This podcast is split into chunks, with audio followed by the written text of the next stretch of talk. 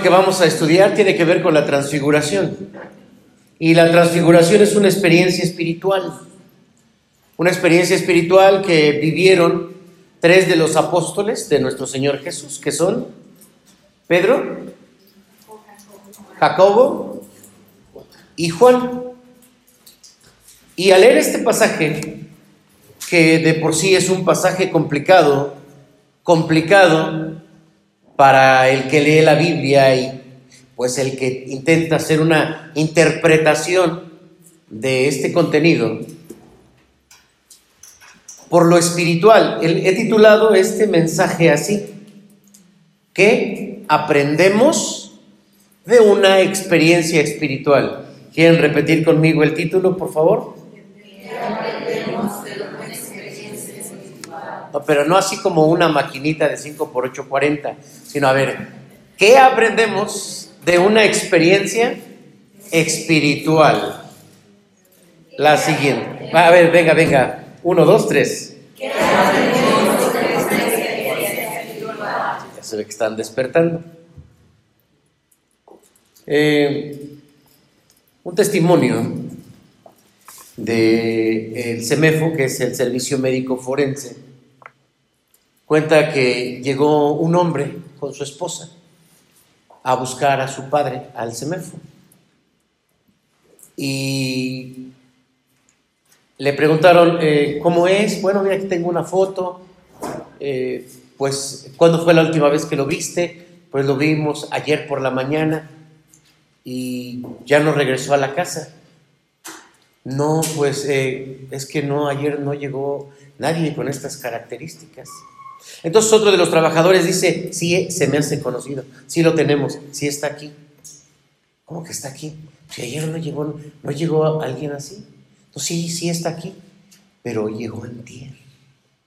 Antier. Oye, ¿cuándo fue que lo vieron? Ayer en la mañana. ¿Lo vieron ayer? ¿Cuándo entró? Aquí al semáforo. Antier. Antier. Bueno, aquí tenemos uno igualito, pero entró antier. No, sí, sí es mi papá. Pero ayer en la mañana, como vivimos así pegados las casas, salió él y nos dijo, adiós, ya me voy, adiós. ¿Cómo estás, papá? Buenos días. Ah, ¿Estás bien? Sí, estoy bien, adiós. Entonces ellos dijeron, se estaba despidiendo de nosotros. Por eso les dije que era como de la mano peluda. Yo no sé si ustedes han conocido testimonios de personas que tienen una experiencia como estas, de que platican con alguien, de que ven a alguien, pero que después se enteran que ya murió. ¿Conocen a alguien así? Una hermana me contó el siguiente testimonio. Pastor, estaba yo dormida, eran como las 3 de la mañana, y en mi sueño sube mi hijo por las escaleras hasta mi recámara, abre la puerta y me dice, mamá, ya me voy, me acaban de matar. ¿Cómo que te vas? Sí, mamá, solo me vengo a, despedir de ti y a darte las gracias. La abraza, ella despierta, mi hijo, y efectivamente empieza a escuchar las ambulancias. Su hijo acaba de ser asesinado a unas calles de su casa.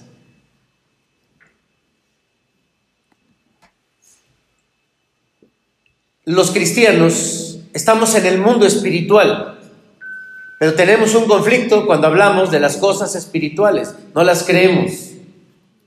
Y aquello que no creemos lo atribuimos regularmente al diablo o a algún espíritu algún espíritu malo. Pero aquí tenemos en la Biblia eh, un pasaje muy espiritual. El siguiente, por favor, y es el pasaje que acabamos de leer, la transfiguración. Y no voy a repetir otra vez la lectura, porque ya la leímos, solamente quiero tomar algunos versículos y decir que en una experiencia espiritual, y creo que eh, por ahí vamos a, reconocer que hay más experiencias de las que nos llegamos a imaginar. Hay un aprendizaje. Si no hubiese un aprendizaje, no estaría un pasaje como este en la Biblia, que habla de una experiencia espiritual. Así que, ¿qué aprendemos? ¿Qué nos enseña la Biblia acerca de un tema espiritual? Nuestro pasaje nos dice que Jesús toma a tres de sus discípulos, van a un lugar y les dice, espérenme aquí un momento, se van más adelante y se transfigura. Eso de se transfigura no es exactamente que Él se convirtió en tres, sino que de pronto ellos vieron que había tres personajes. Uno era Jesús, el otro era Elías y el otro era Moisés. Tres personajes que sabemos que ya estaban muertos y que estaban bien muertos y que seguramente sus restos pues, pues ya no estaban. Bueno, sabemos que Elías fue transportado eh, y no vio la muerte, o por lo menos eso nos enseña la Biblia.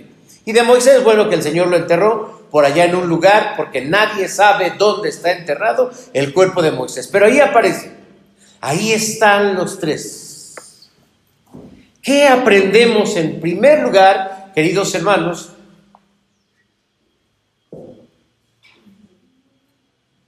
La siguiente. ¿Qué aprendemos? En primer lugar, aprendemos, hermanos.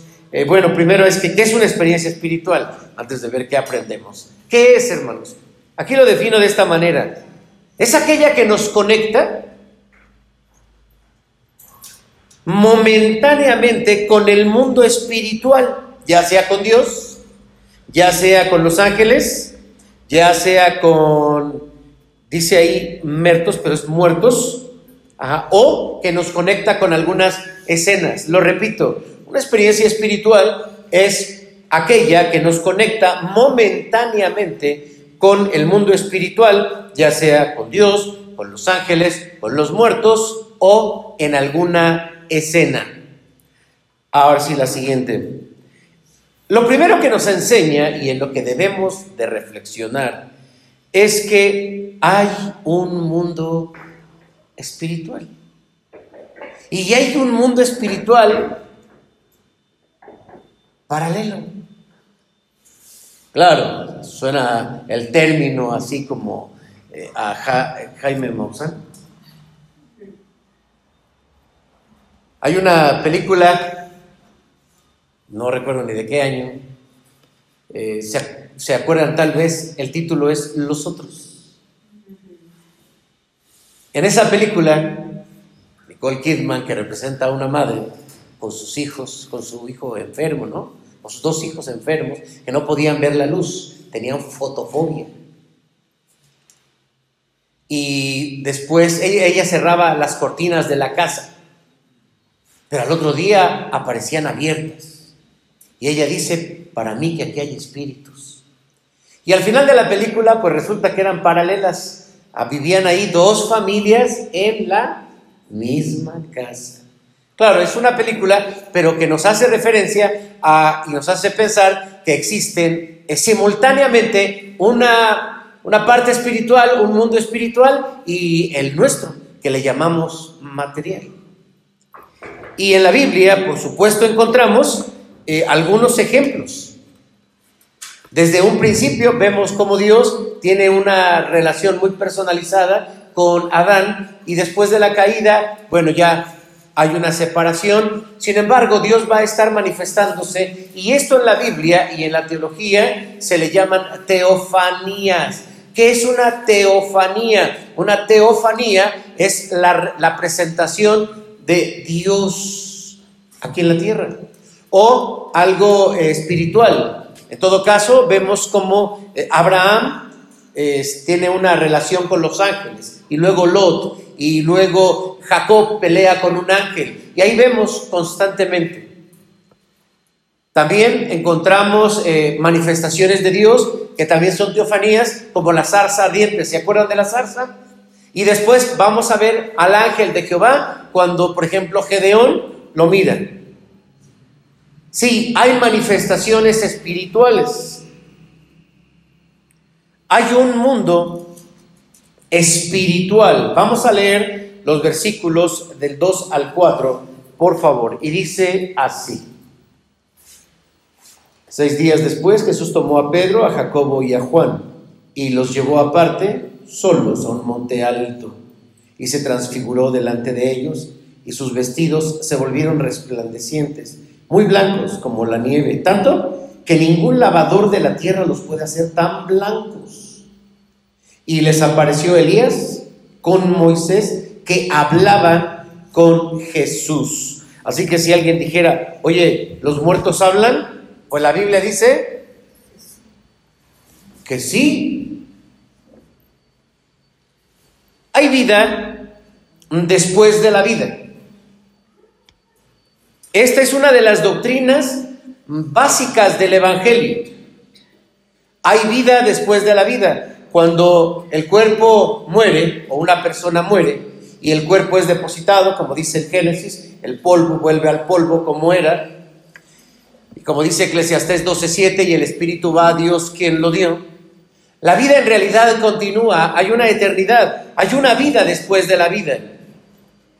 Y la Biblia nos enseña que los que creemos en Cristo vamos a morir, es cierto, aquí en la tierra, pero vamos a resucitar para estar con Cristo por la eternidad, porque hay vida después de la muerte.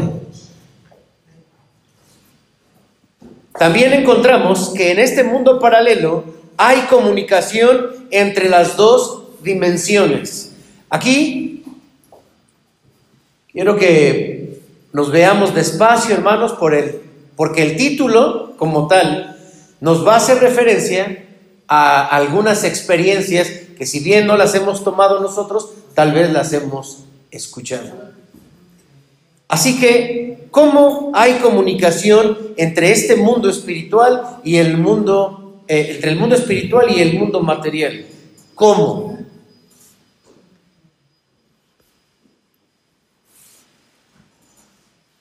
¿Alguien conoce a los espiritistas? Los espiritistas es un grupo de personas que creen en lo espiritual. Nosotros también creemos en lo espiritual, pero ellos creen más. Pero al no tener como fundamento la Biblia, tienen sus propias experiencias y ellos tienen algo que se llama mediums. ¿Alguien es medium aquí? Medium, ¿eh? No medio. Medium, ¿no? Pues, ¿qué es un medium? ¿Alguien sabe qué es un medium?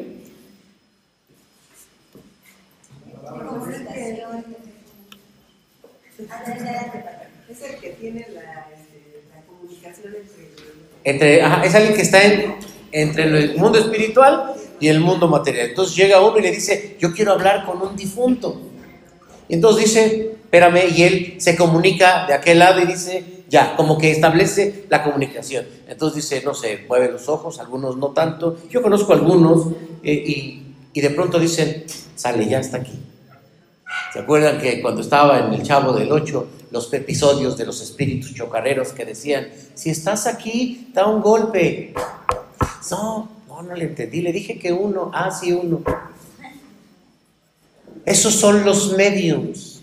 Son personas que establecen un contacto entre lo espiritual y lo, y lo material. Se promueven mucho, de hecho. Son también eh, conocidos como espiritualistas. También los pues, de la Santa Muerte pueden hacerlo. También eh, los em, santeros pueden hacerlo y otras personas que no están a lo mejor eh, en un ambiente tan espiritual, pero que de pronto pueden tener esta experiencia o esta comunicación.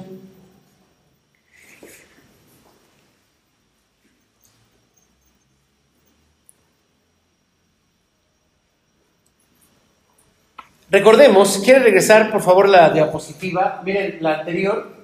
Eh, tenemos el caso de Balaam. ¿Se acuerda quién fue Balaam? Fue un hombre, era un profeta, realmente él sí era así que tenía este poder espiritual muy marcado. Él tenía un don que Dios le había dado a quien él bendecía, era bendito, y a quien él maldecía, era maldito. Así que lo contrata eh, un rey para maldecir al pueblo de Israel. ¿Y ese rey quién fue? Balak. Y entonces le dice Balak, yo te voy a pagar bien, eh, necesito que vengas. Y él dice, sí, chamba es chamba, y se, y se, se, encamina. Pero entonces su burra, donde él iba, se pegaba mucho a las piedras, digamos en este caso al camino. Y aquel la golpeaba. ¿Por qué? Ahí está, miren, así le pegaba. Burra, ¿por qué te, te pegas hacia allá? Ya, otra vez se la enderezaba y otra vez se pegaba. Y en eso, que la burra habla. Y habló en el lenguaje humano. Y le dijo, ¿por qué me pegas? Aquel no le dio miedo, se ve que estaba acostumbrado. Siguió el diálogo y hasta que le dijo, es que no me deja ver el ángel. Aparece el ángel y le dice, voy a creer que la burra sea más obediente que tú. No puedes ir a maldecir a mi pueblo. Esta experiencia, y como dije, no le espantó, también vemos en Génesis que la mujer, Eva, tiene una experiencia medio alterada con una serpiente, ¿se acuerdan? Porque la serpiente hablaba. Y tampoco le sorprendió a, Eva. Bueno, ahora sí regresamos a la otra. Eh, esta comunicación, hermanos, en la Biblia regularmente viene de allá, o sea, de lo espiritual hacia acá, no de acá hacia allá. En las culturas eh, paganas, que en este caso podríamos pensar en los cananeos, en los filisteos, en los hebeos, en los amorreos, en los eh, jebuseos y todos los eos que estaban ahí en Canaán, ellos tenían prácticas espiritistas porque eran tan apegados en la vida que les dolía tanto que alguien muriera que querían comunicación aún después de que habían muerto. Quiero hablar con mi hijo, quiero hablar con mi padre, quiero, ¿se acuerdan de Saúl? Saúl llegó un momento en el que en su desesperación de que Dios ya no le daba mensaje, que tampoco había profeta que le diera dirección, va y consulta a una medium para que le comunicara con un muerto. ¿Quién era ese muerto? Samuel. Samuel. ¿Y le trajo al muerto? Se lo trajo hasta enojado, porque ¿y por qué me traes? ¿Se acuerdan? Ese es un medio. Esta comunicación, hermanos, que Dios llega a hacer, y hay que, aquí quiero que vayamos viendo la línea, la línea de la Biblia. Cuando Dios nos muestra algo, Él no lo hace saber. Porque de otra manera, el hombre, si intenta ir a buscar, se puede perder en el camino. Digo, se arrepintió Saúl porque fue a, ver a la, a, la pitonisa porque no le gustó lo que le dijo. ¿Qué le dijo? ¿Se acuerdan? ¿No se acuerdan?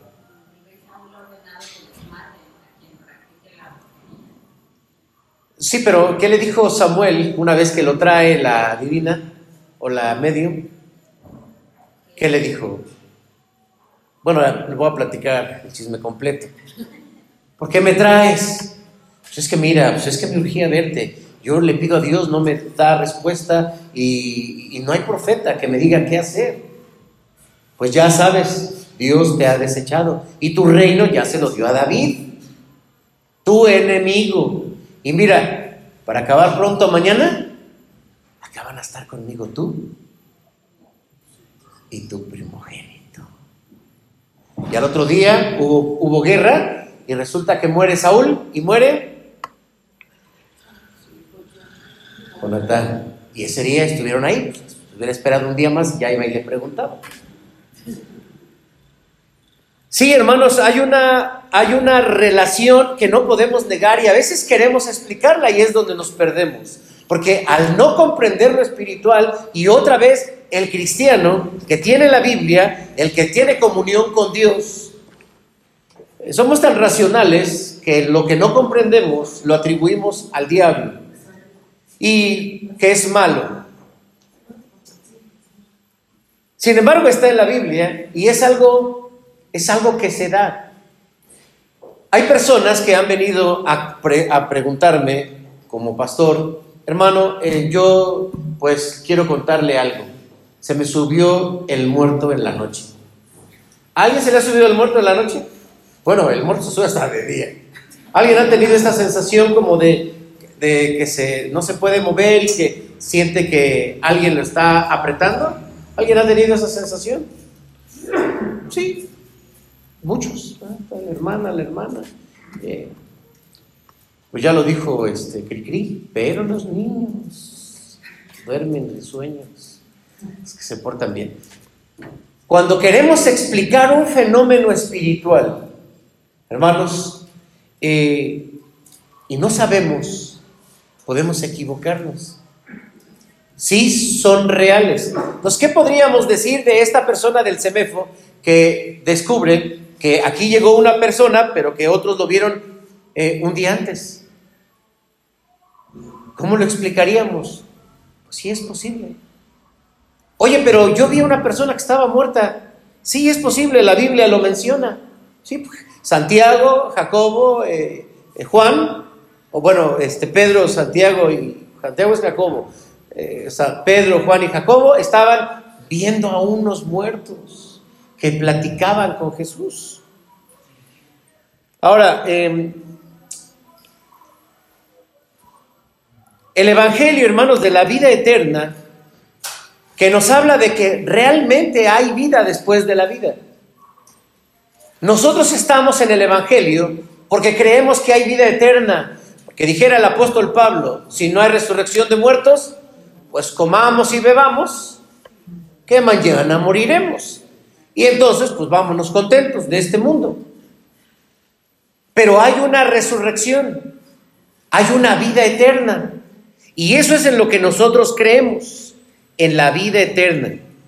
La siguiente, por favor. En segundo lugar, hermanos, esto cuestiona nuestra teología, porque vamos a detenernos un momento para la explicación de este pasaje. ¿Qué significa, hermanos, una experiencia espiritual?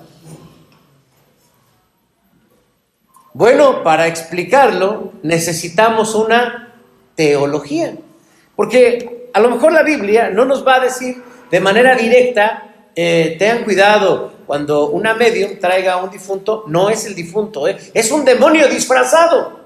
¿Han escuchado eso? Eso lo dice uno porque necesita una teología para explicarlo. Pero quiero mencionarles que hay básicamente dos teologías. Una es el dualismo, que explica el desprendimiento del alma. Eh, ¿Se acuerdan de esta mujer? Es protagonista de una serie de televisión o de Netflix que se llama Almas Perdidas. ¿En qué consiste Almas Perdidas? Almas Perdidas consiste en que alguien muere, pero tiene un pendiente. Bueno, ¿quién no se muere con pendientes?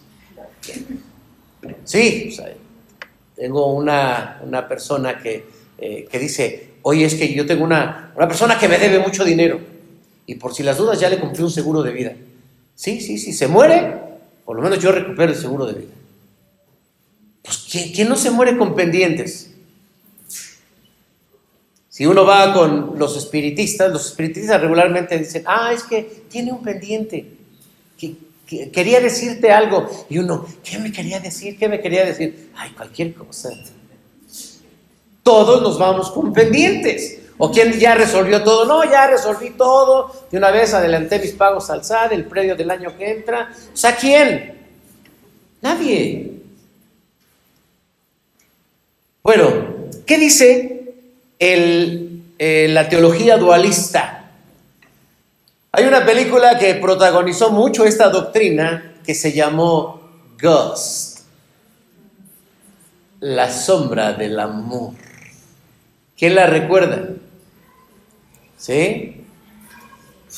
Dijera, eh, dijeran en el, en el Face, ya estamos rucos. Que es de los noventas. Hay quien dice, no, no, no, yo, no, eso no. No lo había escuchado. En esa película de Ghost, ah, llena de emociones, sentimientos muy fuertes, una persona es asesinada.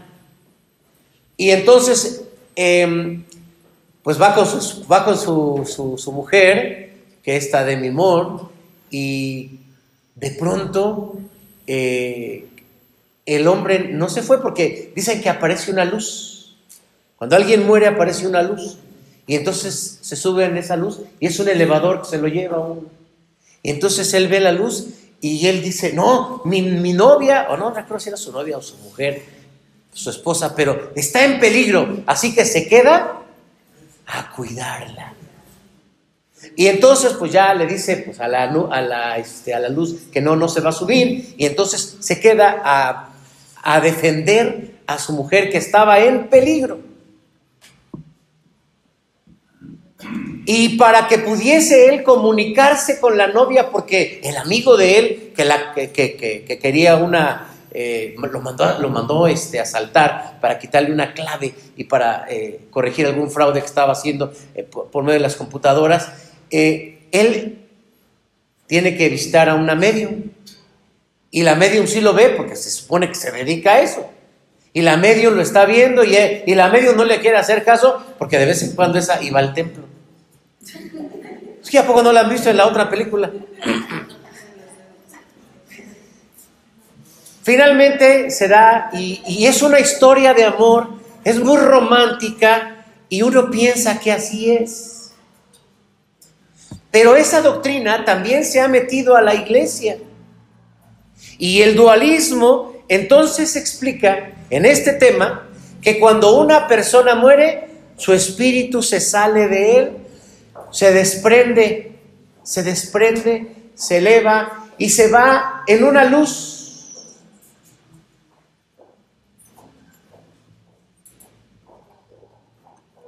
Un médico eh, que está trabajando en Veracruz eh, con enfermos terminales de cáncer, una mujer que también le gusta tanto la investigación, le dijo, voy a hacer todo lo posible por irte mostrando todo lo que experimento a la hora de morir, le dijo una de sus pacientes. Llegó el momento de morir y dijo, creo que ya es el momento de irme, dijo esta mujer que ya estaba mal por el cáncer. Salgan todos, por favor, solo que se quede el doctor. Doctor, aquí está mi mejor regalo que te voy a dar. Hasta mi último aliento te diré lo que siento. Veo una luz. Empiezo a ver un túnel. Eso del túnel ya es viejo, lo veo que existe. Hay una luz al fondo, empiezo a caminar, hay una sensación de paz y de tranquilidad. Ah, me encanta este lugar. Wow, ya no me duele nada, eh, ya no siento nada, de, ni miedo tengo, me siento muy bien. Se iba apagando su voz, ella estaba con sus ojos cerrados, se iba apagando. Llegó a un lugar, me están recibiendo. Wow, estoy viendo a mis seres queridos. Wow, lamento dejarte, este es el mejor lugar. Eso está registrado en su libro, El cáncer, eh, sus curas, su origen, sus, eh, sus curas y no sé qué más. Este dualismo explica entonces, cuando vamos a un sepelio, eh, decimos, ¿dónde está, ¿dónde está el hermano? ¿Dónde está? Digo el hermano por decir el tío. ¿Dónde está el difunto? Y entonces ahí empieza la teología. No, pues en el momento en que murió, el Señor se lo llevó. Ah, porque en la película de Ghost, eh, ¿quién se lleva a los malos? Los demonios, ¿se acuerdan? Las sombras oscuras. ¿Y quién se, lo iba a llevar él? Que es que bueno, la luz. Y en esta, en esta serie, ¿quién se lleva a la gente? A la buena, ¿eh? a la que viene y arregla las cosas. La luz. Y siempre lo ponen, ya viene la luz, ya está. Y él, ah, ah, sí, ya me voy, ah. Eso es dualismo. Hermanos, esta teoría viene desde Platón. Platón enseñaba el desprendimiento de las almas. Pero este desprendimiento de las almas, que también se ha colado en algunas doctrinas de la iglesia cristiana, llegan a enseñar que en el momento que la persona muere, él ya está en el cielo. Pero cuando leemos la Biblia, hermanos, nos damos cuenta que en el cielo no hay, no hay nadie todavía. Y cuando decimos, no, este era malo, este era muy malo, ¿dónde está? En el infierno. Y leemos la Biblia y ¿quién está en el infierno? Pues todavía ni se estrena el infierno. Pero entonces, ¿de dónde viene toda esta teología? Del dualismo. El dualismo es una influencia griega y esta influencia griega se mete a nuestras doctrinas y, hermanos, nos alejan de la Biblia. Pero ¿cuál es la doctrina bíblica? La doctrina bíblica, hermanos, explica que las almas o los muertos descansan en sus tumbas hasta la venida de Cristo. Esto es lo que enseña la Biblia. Nosotros no creemos, hermanos, entonces que una persona muere y se le chispa el espíritu y el espíritu se va, se va, se va. O aquel que estaba en una, estaba en una cirugía y sintió que se le salía el cuerpo y empezó el espíritu y empezó a ver a todos y dijo, ah, bueno, mejor me regreso. O no, mejor me voy. Eso nosotros no lo creemos. Pero son fenómenos mentales, son fenómenos mentales. Son experiencias, son experiencias. Pero a la hora de explicar es cuando sale la doctrina que nosotros tenemos.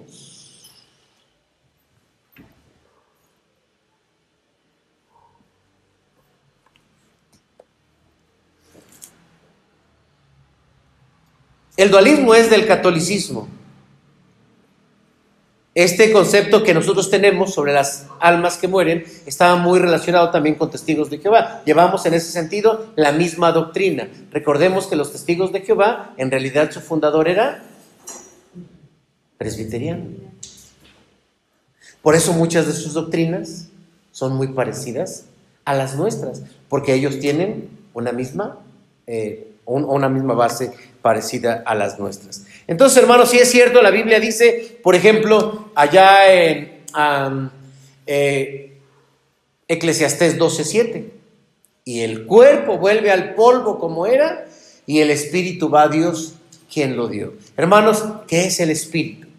El espíritu es realmente, como dice la Biblia, el aliento de vida, o el espíritu es como un gasparín fantasma, fantasgórico que nos em, eh, es como nuestra parte interior, es como nosotros, pero pálido, alguien dijo, ¿no? pero, pero pálido, como que no ha comido. ¿Sí? Por eso dices, oye, tienes cara como de muerto. No, nada más se le está empezando a ver el alma.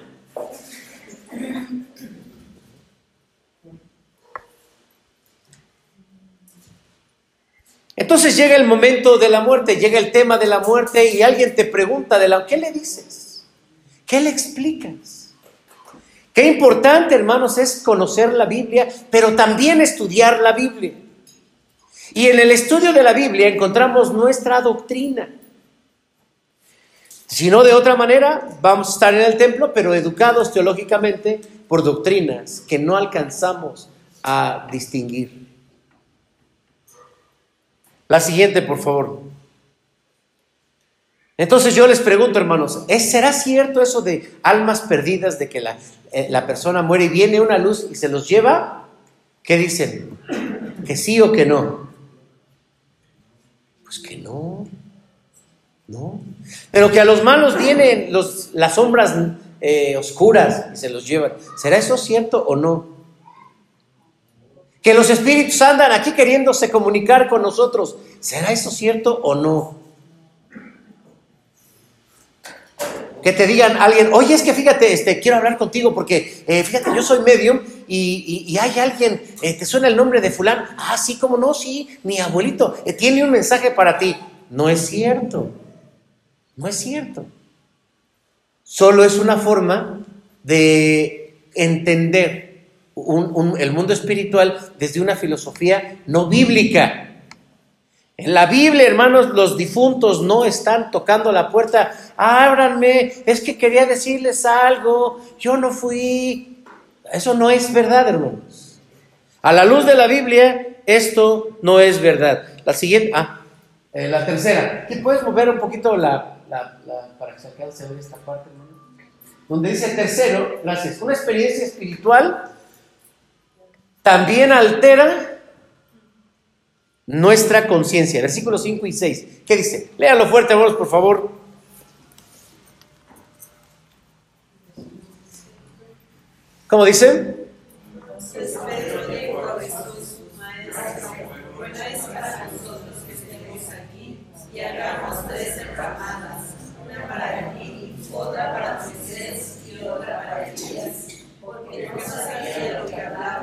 estaban espantados. Vean lo que dice. No alcanza a distinguir entre la realidad y, la, y lo espiritual. Bueno, entre lo, lo objetivo y lo subjetivo, entre lo material y lo espiritual. Porque, ¿qué sucede, hermanos, cuando hay una experiencia espiritual? Hay una alteración de nuestra conciencia. ¿Qué es eso de alteración de la conciencia? Que no alcanzamos a distinguir entre lo real y lo no real, entre lo objetivo y lo subjetivo, entre lo espiritual y lo físico. ¿Recuerdan ustedes el caso? Por ejemplo, aquí tenemos eh, una, una imagen, solamente es una imagen, de Pablo. Pablo narra y dice, yo no sé si en sueños, yo no sé si eh, en espíritu, yo no sé, pero yo fui transportado hasta el tercer cielo y vi cosas que no, no, no se las puedo ni decir, son indecibles, no puedo decirlas. Entonces fuiste a ver, alguien fuera a ver, Pablo, pero recuerda bien, o sea, ¿Fuiste en espíritu o fue, fue en sueño? No sé si fue en sueño o fue en espíritu. Creo que fue en sueño. Es un sueño, entonces no vale. No quiero si fue en espíritu. No, eso no puede ser. Hay una alteración de la conciencia. Una alteración de la conciencia se puede dar cuando dormimos. Una alteración de la conciencia se puede dar cuando estamos muy enfermos. Una alteración de conciencia se puede dar en un accidente. Una alteración de conciencia se puede dar en la muerte. Déjenles platico algo. Mi abuelo murió hace muchos años, pero resucitó. Eh, ese, creo que ese mismo día. Pero cuando resucita, que despertó, eh, traía en sus manos hierbas. Y a partir de ese día él ya era que curaba.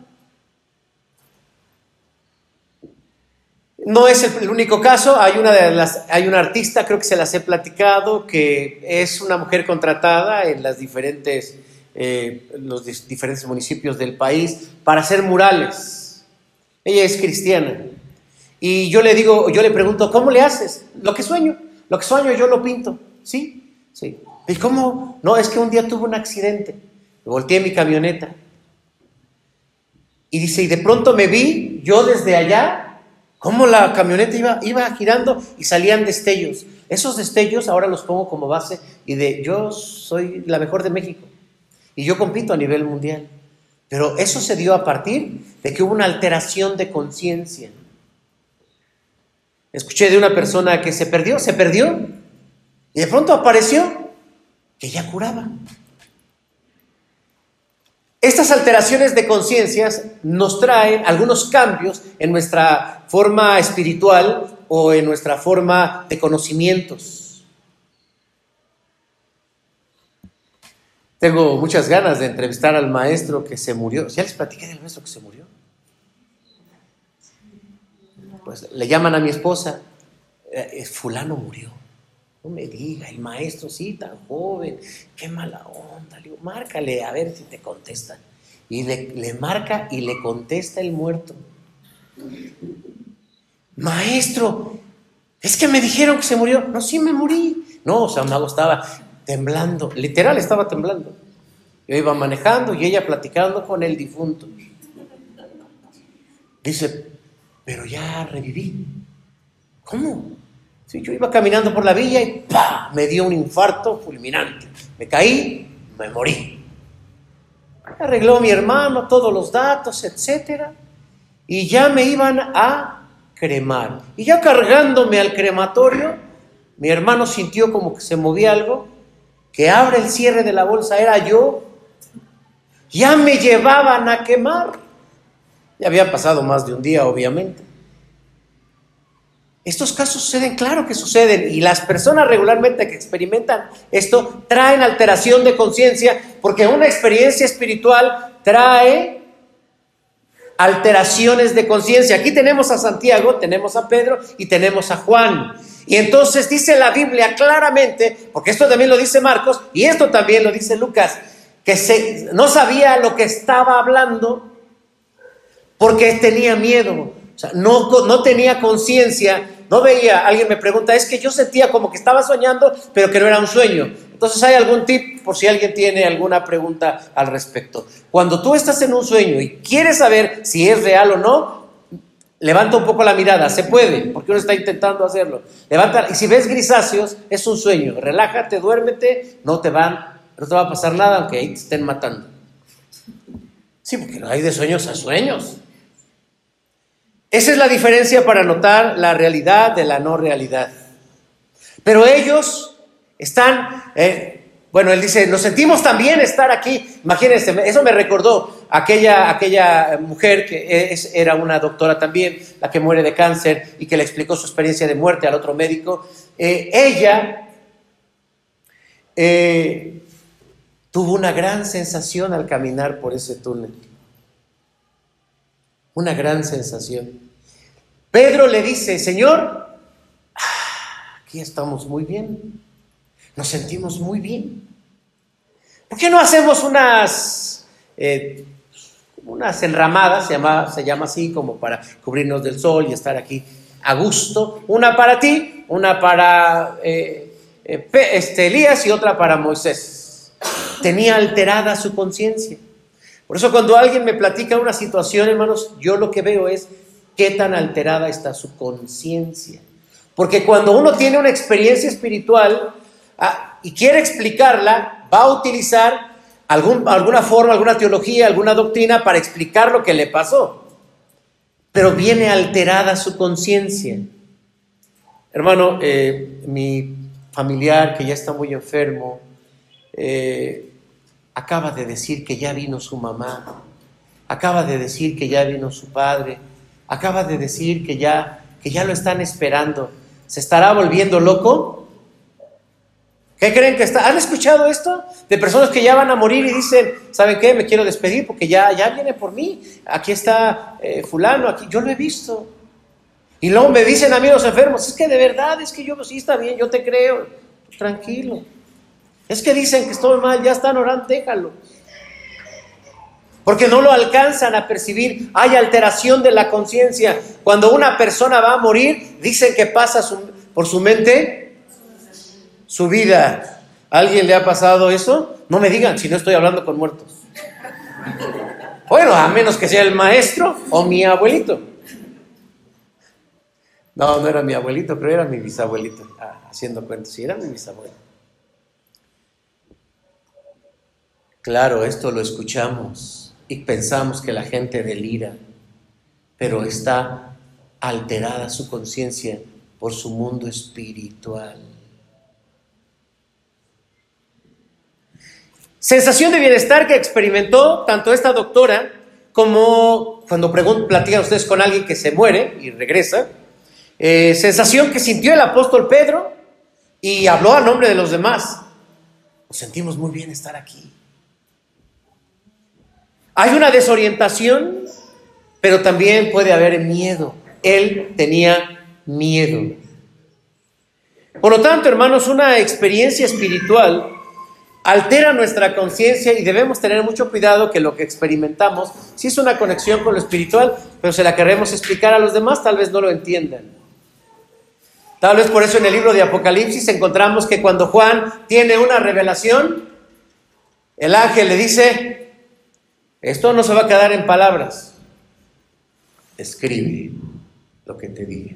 Escribe lo que ves. Y de pronto está mirando, veo, eh, escribe lo que ves. Escríbelo. Por eso tenemos Apocalipsis, porque se escribió y lo creemos. ¿Qué es? Apocalipsis es una experiencia espiritual. La transfiguración es una experiencia espiritual. Y para terminar, por último, eh, ¿Qué nos enseña una experiencia espiritual? Pues reafirma nuestra fe en el presente. Veamos qué dice el versículo 7. Fuerte, vamos por favor.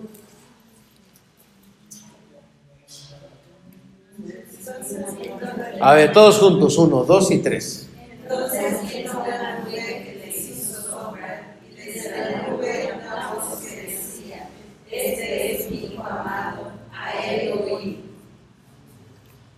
Bien, cuando nosotros queremos explicar este pasaje, este texto es central.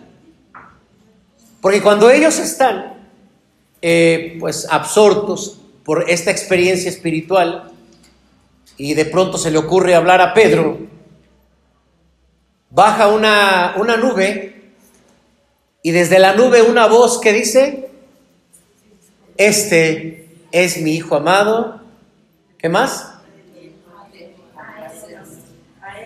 A él oír.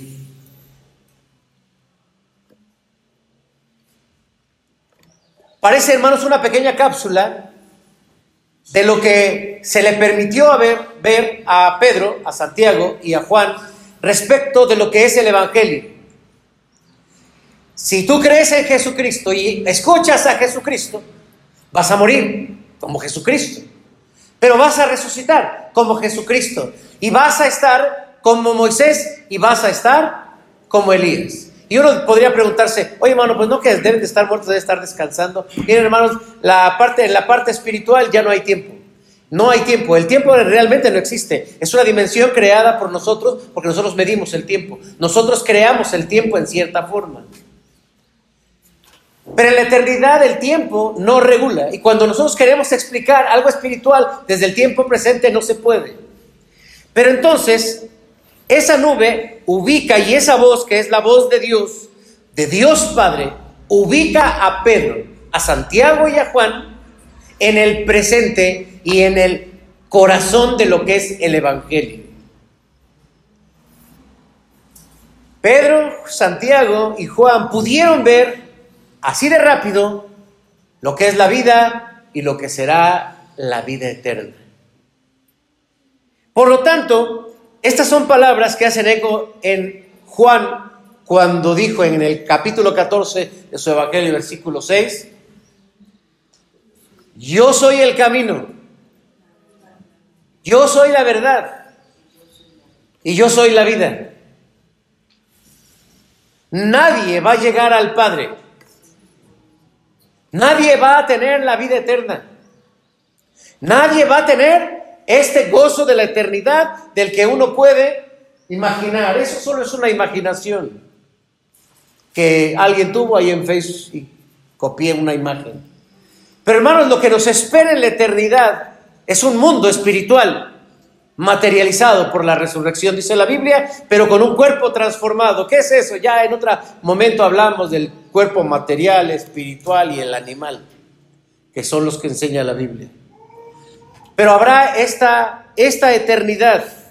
Y creo, hermanos, que estamos aquí porque creemos en Jesucristo y que creemos que cuando muramos vamos a resucitar en Cristo y vamos a gozar de la vida eterna porque nuestros pecados han sido redimidos por Jesucristo, porque nuestra fe está en Jesucristo, quien es el camino, quien es la verdad y quien es la vida. Y esto, amados hermanos, debe alimentarnos. No solamente cuando uno ya se va a morir, no, ya no me queda de otra, ya, no te preocupes, vas a resucitar. Sí, sí, como dijera Marta en, en, Juan capítulo 11, sí, sí, yo sé que Lázaro va a resucitar, pero de aquí a que resucita, no, Debe de ser, hermanos, nuestra esperanza. Todo creyente que ha muerto en el Evangelio muere con una esperanza.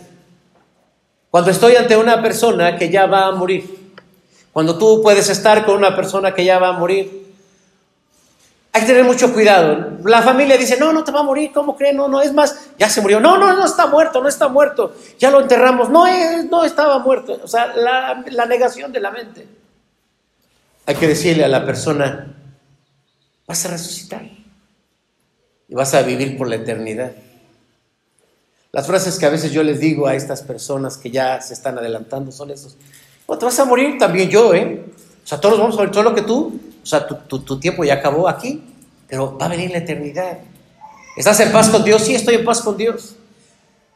Jesucristo está en tu sí Jesucristo es mi Dios. Adelante.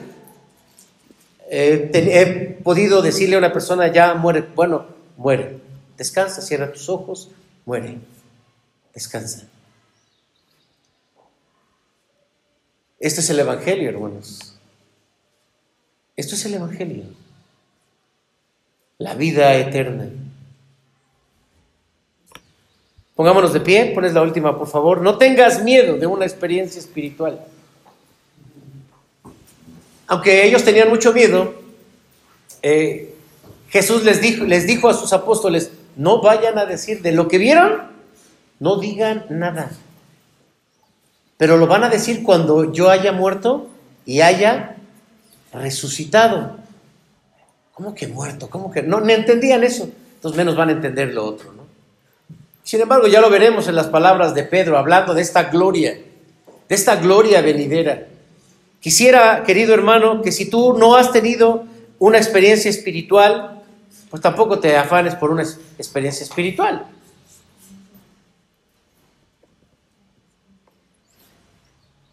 Usa la Biblia para interpretar y afirmar tu fe en Cristo. Cierra tus ojos.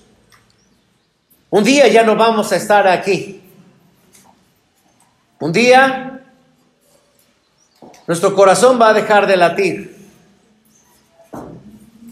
Nuestra sangre va a dejar de circular y el oxígeno dejará de alimentar a cada célula de nuestro cuerpo. Se declarará que ya morimos, sea de una enfermedad, sea de lo que sea, porque para morirse lo único que se necesita es estar vivo. Y vamos a morir. Y la vida va a continuar. No pasa nada, uno se preocupa, ay, ¿qué va a pasar si yo me muero? Nada. Mi casa, no te apures. Mi dinero, para tu muerte tranquilo. Alguien se va a quedar con tu dinero. No pasa nada. Hay que morir en paz. Porque abriremos nuestros ojos a la eternidad. Porque Cristo estará para recibirnos. Porque nos dirá, bien, buen siervo y fiel. Sobre poco has sido fiel, sobre mucho te pondré. No vienes aquí a descansar. Entra al gozo de tu Señor. Y nos veremos, sí nos veremos. Y veremos también a todos aquellos que tuvieron que ver en nuestra vida. Claro que sí. Hermanos, seremos transformados. La vida eterna. Me gusta hablar de esta parte porque como no la conocemos, se presta la imaginación. Pero la Biblia, hermanos, nos describe que todo esto es perfecto. Perfecto. Perfecto. Como dijera aquel personaje en la obra de el autor del profesor del peregrino Juan Bunyan, qué bonitas cosas, decía este, este eh, actor, qué bonitas, o, participante de su obra. Ya quiero llegar a ese lugar, ya quiero, córrele, avánzale, le decía a Cristiano. No, no, no, es que yo todavía voy más despacio. Pues yo te dejo, yo, a mí me urge llegar a ese lugar de la vida eterna. Nos afanamos, hermanos, tanto por las cosas materiales. Y está bien, porque pues al final de cuentas tenemos una responsabilidad en esta tierra. Pero no, no debemos minimizar el mensaje de la vida eterna. El mensaje de la vida eterna, hermanos, hoy, hoy domingo, debe de ser nuestro alimento. Pero a la hora de morir, hermanos, debe de ser nuestra esperanza. Porque yo creo, hermanos, y se los digo conforme lo dice el Evangelio, cuando tú mueras, cuando yo muera, seremos recibidos en el reino de los cielos, en el mundo espiritual, nada más y nada menos por nuestro Señor y por nuestro Salvador Jesucristo. Cierra tus ojos. Amado Padre, muchas gracias te damos en esta mañana por recordarnos que hay un mundo espiritual, por recordarnos que un día moriremos y por recordarnos que vamos a resucitar y que, Señor, la muerte para nosotros no es el fin. Nos duele la separación, sí nos duele la separación temporal y terrenal. Pero no hay nadie sobre este planeta que tenga una esperanza como el creyente. Gracias por darnos una esperanza, porque esa esperanza de la vida eterna le da un nuevo sentido a la muerte, le da un nuevo sentido a la enfermedad y le da un nuevo sentido al cada día, al cada momento de nuestro día a día. Permite, Señor, que si bien valoramos lo que hay en esta tierra porque es tuyo, no lo hagamos, Señor, más que sobre lo espiritual. Porque lo que está aquí, aquí se quedará. Y lo que hoy tenemos, pues si no, no lo comemos, otro vendrá y se lo comerá. Pero, Señor, somos creados para vivir por la eternidad contigo. No permitas, Señor, que el miedo, la culpa, el pecado, eh, la ignorancia nos hagan morir con miedo, enfermar con miedo, eh, sentir que algo nos va a pasar. Señor, somos tus hijos, danos esa confianza que tu Espíritu Santo habla en nuestro corazón de que somos tus hijos y de que estaremos contigo por la eternidad. Queremos, Señor, creer esto, afirma nuestra fe de todos los que estamos aquí. Pero si hubiese alguno que le cuesta, que siente que ya se ganó el infierno porque ha sido malo, muéstrale tu amor, muéstrale tu misericordia, muéstrale tu salvación. Alguno tiene miedo, alguno está pasando por duelos, sana su corazón y da, Señor, alimento a la esperanza de que nos veremos un día en la resurrección. Gracias por ello, porque también te veremos, Señor Jesús, y veremos al Padre, y veremos a todos, y no nos cansaremos allá en la eternidad, con un cuerpo perfecto, sin enfermedad, sin depresiones, sin tristezas, nada, Señor, de lo que aquí acongoja al ser humano. Queremos eso, Señor, para nosotros, para nuestros hijos, para nuestros amigos. Ayúdanos a hablarles de este mensaje, que no se apague. Un mensaje de la vida eterna.